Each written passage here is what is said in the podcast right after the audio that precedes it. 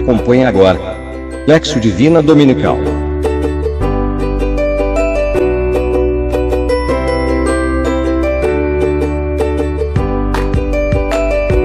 Realização Cristonautas Brasil. A reflexão deste 27 domingo do tempo comum sobre o Evangelho de São Marcos, capítulo 10, versículos 2 ao 16. Foram realizadas por Alba Lopes, da cidade de Seramirim, no Rio Grande do Norte. Leitura. O que diz o texto?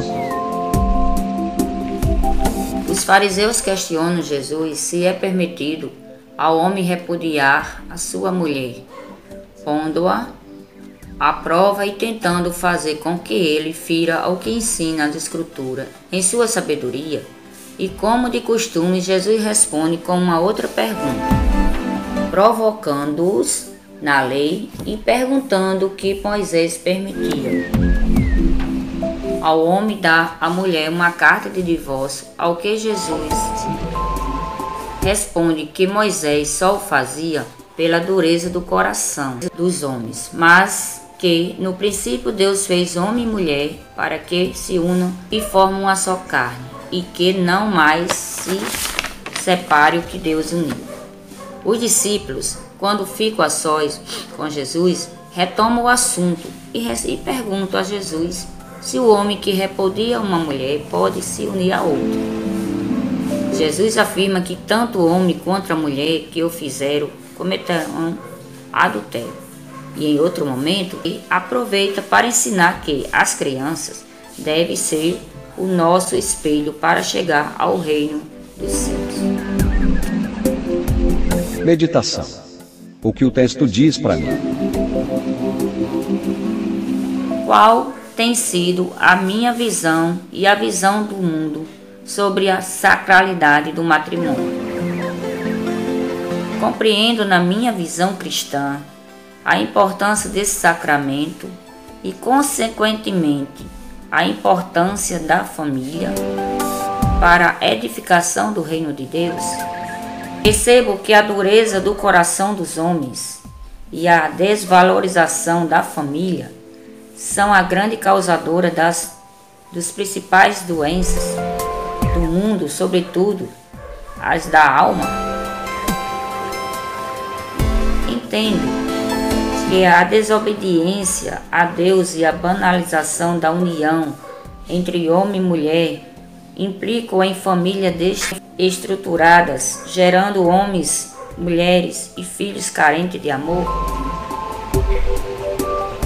Jesus nos ensina que devemos ser semelhantes às crianças. Percebo que as crianças são puras e confiam inteiramente nos pais e que permite ser educada na obediência e no amor. Oração. O que digo a Deus?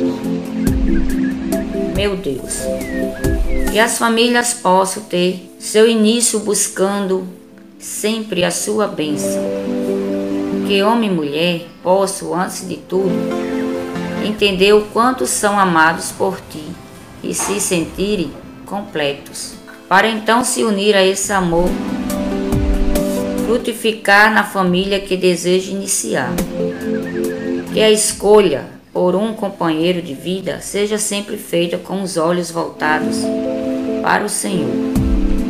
E que a decisão pelo matrimônio faça os casais entenderem que Deus abençoa a união e que, ao decidir por ele, não há nenhum problema que não seja possível de resolver, pois a graça do Senhor está com eles.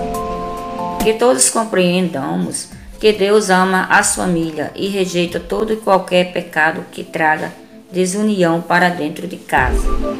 Que a escolha por amarmos a Deus acima de tudo e seguirmos seus ensinamentos, nos dê a certeza de que é esse o caminho para a edificação de um lar feliz e que todo vazio que puder ser sentido já terá sido preenchido pelo amor do nosso Senhor por nós.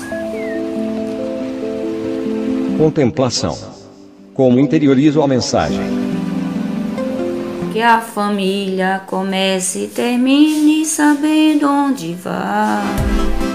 E que o homem carregue nos ombros a graça de um pai.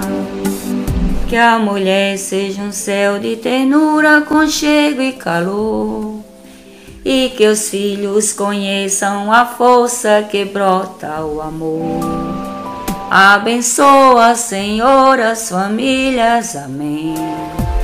Abençoa, Senhor, a minha também.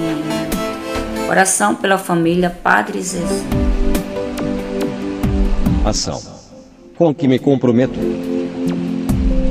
Rezar pelos jovens e casais que não compreendem a importância do matrimônio. Observar a atitude das crianças que convivem comigo e imitar sua pureza e confiança no amor do Pai. Agradecemos a Alba Lopes pela reflexão da Lexo Divina Dominical e convido a todos a viver essa experiência de oração. Paz de Cristo para todos.